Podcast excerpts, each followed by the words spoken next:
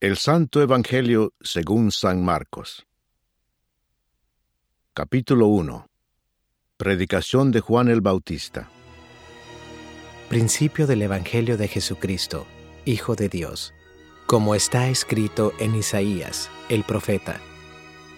He aquí, yo envío mi mensajero delante de tu faz, el cual preparará tu camino delante de ti. Voz del que clama en el desierto, preparad el camino del Señor, enderezad sus sendas. Bautizaba Juan en el desierto y predicaba el bautismo de arrepentimiento para perdón de pecados. Y salían a él toda la provincia de Judea y todos los de Jerusalén, y eran bautizados por él en el río Jordán, confesando sus pecados.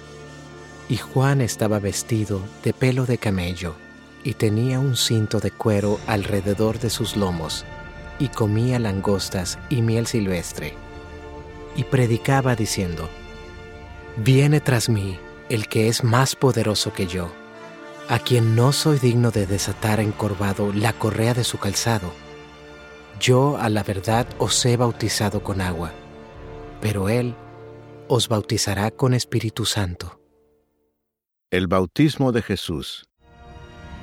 Aconteció en aquellos días que Jesús vino de Nazaret de Galilea y fue bautizado por Juan en el Jordán.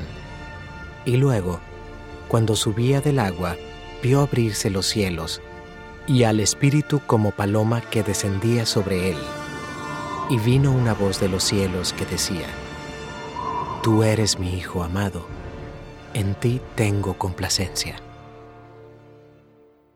Tentación de Jesús. Y luego el Espíritu le impulsó al desierto, y estuvo allí en el desierto cuarenta días, y era tentado por Satanás, y estaba con las fieras, y los ángeles le servían. Jesús principia su ministerio. Después que Juan fue encarcelado, Jesús vino a Galilea predicando el Evangelio del reino de Dios, diciendo, El tiempo se ha cumplido y el reino de Dios se ha acercado. Arrepentíos y creed en el Evangelio. Jesús llama a cuatro pescadores. Andando junto al mar de Galilea, vio a Simón y a Andrés, su hermano, que echaban la red en el mar, porque eran pescadores. Y les dijo Jesús, Venid en pos de mí, y haré que seáis pescadores de hombres. Y dejando luego sus redes, le siguieron. Pasando de allí un poco más adelante, vio a Jacobo, hijo de Zebedeo, y a Juan su hermano, también ellos en la barca, que remendaban las redes. Y luego los llamó, y dejando a su padre Zebedeo en la barca con los jornaleros, le siguieron. Un hombre que tenía un espíritu inmundo. Y entraron en Capernaum, y los días de reposo, entrando en la sinagoga, enseñaba, y se admiraban de su doctrina, porque les enseñaba como quien tiene autoridad, y no como los escribas. Pero había en la sinagoga de ellos un hombre con espíritu inmundo que dio voces diciendo, Ah, ¿qué tienes con nosotros, Jesús Nazareno? ¿Has venido para destruirnos? Sé quién eres, el santo de Dios. Pero Jesús le reprendió, diciendo, Cállate y sal de él. Y el espíritu inmundo, sacudiéndole con violencia y clamando a gran voz, salió de él. Y todos se asombraron, de tal manera que discutían entre sí, diciendo, ¿Qué es esto? ¿Qué nueva doctrina es esta que con autoridad manda aún a los espíritus inmundos y le obedecen? Y muy pronto se difundió su fama por toda la provincia alrededor de Galilea. Jesús sana a la suegra de Pedro. Al salir de la sinagoga, vinieron a casa de Simón y Andrés con Jacobo y Juan.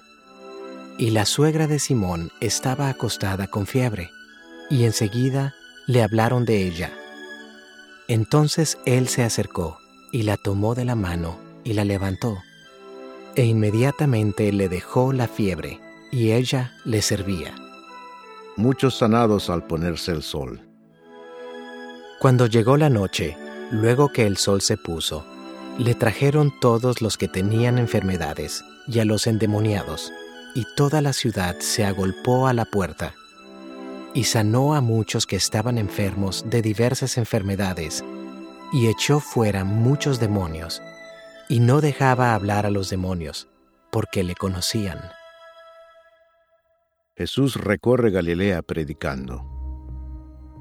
Levantándose muy de mañana, siendo aún muy oscuro, salió y se fue a un lugar desierto, y allí oraba.